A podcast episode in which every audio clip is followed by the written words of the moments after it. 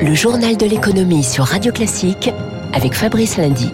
Bon, clairement, après huit jours de guerre menée par la Russie en Ukraine, le coût économique commence à se faire sentir pour les entreprises françaises. Il sera élevé, expliquait hier Nicolas Terry, le président du groupe Crédit Mutuel, à l'occasion de la présentation de ses bons résultats. Coût des sanctions, coût d'inflation, coût de l'incertitude, coût de la sécurité.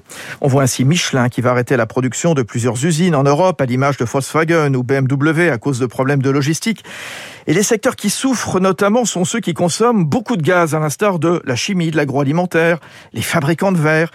Réunis au sein de l'UNIDEN, l'Union des industries utilisatrices d'énergie, ils tirent le signal d'alarme, craignant de devoir fermer des sites. Son président, Nicolas de Warren nous anticipons qu'effectivement le prix du gaz va rester élevé, probablement jusqu'au printemps 2023. Nous sommes en situation de crise, voire d'hypercrise énergétique, n'ayons pas peur des mots. Et donc là, il s'agit de s'adapter, d'être le plus réactif possible, ajuster les prix, ajuster les productions, de voir si ça a du sens de continuer à produire certaines gammes de produits et plutôt de les arrêter temporairement. Et ce qui est préoccupant, c'est que cette situation sur le gaz ne touche quasiment que l'Europe. Ça pose des problèmes de compétitivité de façon beaucoup plus aiguë vis-à-vis des États-Unis, où même si le gaz de schiste va augmenter aux États-Unis, pour autant, il y a un rapport de 1 à 4, voire 1 à 6 par rapport au prix du gaz auquel nous avons accès en Europe, mais c'est également le cas vis-à-vis du reste du monde où le prix du gaz est très souvent réglementé par les autorités. C'est le cas en Chine, par exemple. Alors voilà une illustration pour les entreprises françaises ici en Europe. Il y a celles aussi qui ont des activités dans les pays concernés. Nous vous racontions hier, grâce à Émilie Vallès, comment en Ukraine on oscille entre rester ou fuir.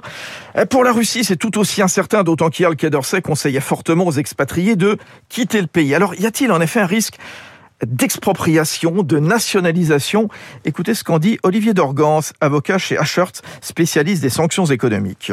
Vladimir Poutine brandit la menace de contre-mesures pour répondre à ces sanctions. Ces contre-mesures pourraient par exemple prendre la forme de nationalisation d'intérêts économiques français sur le territoire russe. Et là, à ce moment-là, les conséquences pour les entreprises françaises seraient beaucoup plus douloureuses et beaucoup plus lourdes que celles qu'on avait initialement anticipées. Ça veut potentiellement dire saisir les actifs d'Auchan, saisir les actifs de Leroy Merlin. Ça peut vouloir aussi dire euh, nationaliser la de certains acteurs de l'énergie, Total, Technip, dans euh, les partenariats qu'ils ont sur le territoire russe. Et que donc euh, la Russie essaie de reconstituer une partie de ses pertes économiques en saisissant des actifs et en vendant des actifs français. On est dans une situation de guerre économique. Oui, alors l'une de ces entreprises, c'est bien sûr Société Générale, qui commence officiellement à envisager un scénario d'expropriation pure et simple de sa filiale russe, Rosbank.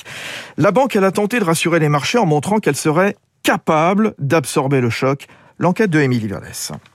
La Russie, c'est 1,7% de l'exposition totale de la Société Générale. Rosebank, qu'elle détient 99%, est un poids lourd du secteur bancaire du pays, avec 5 millions de clients. Mais pas d'inquiétude majeure du côté de la direction qui minimise l'impact d'une éventuelle saisie de ses actifs par le gouvernement russe. Les ratios utilisés pour mesurer la solidité de la banque seraient peu impactés et surtout, cela ne devrait pas remettre en cause le versement du dividende pour 2021. Du côté des experts, vu la taille de la Société Générale et son dernier exercice très réussi, le risque apparaît en effet gérable, d'autant que l'an dernier, les activités en Russie n'ont représenté que 2,7% du résultat net du groupe. Cependant, cela met une certaine pression sur la banque qui devra très certainement réduire encore plus ses coûts et cela va limiter ses marges de manœuvre. Un analyste conclut, cela referait de la SOG une proie plutôt qu'un prédateur sur le marché bancaire européen. Et son titre a perdu 0,75%. Le CAC hier en forte baisse de 1,8%, 6378. Les investisseurs inquiets de l'escalade. Ils accusent le coup aussi après une statistique économique décevante aux États-Unis, la croissance de l'activité dans les services qui ralentit en février. Euh, New York est en baisse, le Dow Jones cède 0,3%, le Nasdaq perd 1,7%. Assez fort recul en ce moment à Tokyo, le Nikkei qui perd 2,3%. Euh, à l'opposé, hier à New York, on a vu les pétrolières qui profitent du très haut niveau des cours du brut, Chevron, ExxonMobil. En effet, le WTI cote 109 dollars ce matin, le Brent 112. Alors pour tenter d'oreiller ces hausses, l'Agence internationale de l'énergie annonçait en début de semaine libérer 60 millions de barils de pétrole tirés des réserves d'urgence de ses pays membres, dont la moitié par les États-Unis. Un geste insuffisant, estimait Francis Perrin, le directeur de recherche à l'IRIS. Le marché pétrolier mondial, c'est énorme. Donc, pour peser sur ce marché de façon efficace et effective, il faut mettre de très gros moyens. Et ce qui a été décidé il y a à peine quelques jours par l'AIE, eh bien, clairement, sur les marchés pétroliers, ça n'a pas été jugé comme très impressionnant puisque les prix ont continué à progresser. En tout cas, il ne faut certainement pas en utiliser trop parce que sinon, on risquerait d'en manquer lorsque l'on ferait face à une véritable pénurie. Et on ne peut pas exclure cette hypothèse en fonction de certains scénarios sur l'évolution de la guerre russo russo-ukrainienne. Euh, les stocks stratégiques, c'est vraiment limité à certaines situations de crise extrêmement graves. Oui, et Dominique Schelcher, le patron de Systemus, attend d'ailleurs une hausse brutale du carburant dans les jours à venir en, France. Euh, à noter que Lukoil, c'est le numéro 2 du secteur pétrolier russe, eh bien Lukoil souhaite l'arrêt de la guerre. C'est la première entreprise du genre à prendre ainsi euh, position. Sur les marchés, toujours le blé, le maïs européen qui bondissent de plus de, 20 euros. Porté par ses activités défense et spatiale, Thales bat son record de prise de commande en 2021, une formidable année. Et c'est peut-être pas fini, justement, parce que le groupe devrait bénéficier de la hausse attendue des fameux budgets militaires dont je vous parlais. Le chômage de la zone euro, lui, euh, bat un nouveau record à la baisse, cette fois, à 6,8% en janvier. Et puis, bon début d'année aussi pour l'assurance vie qui franchit la barre symbolique des 3 milliards d'euros en collecte nette en janvier. Parmi les produits les plus prisés, il faut noter l'intérêt des épargnants pour les plans épargne retraite, les PER.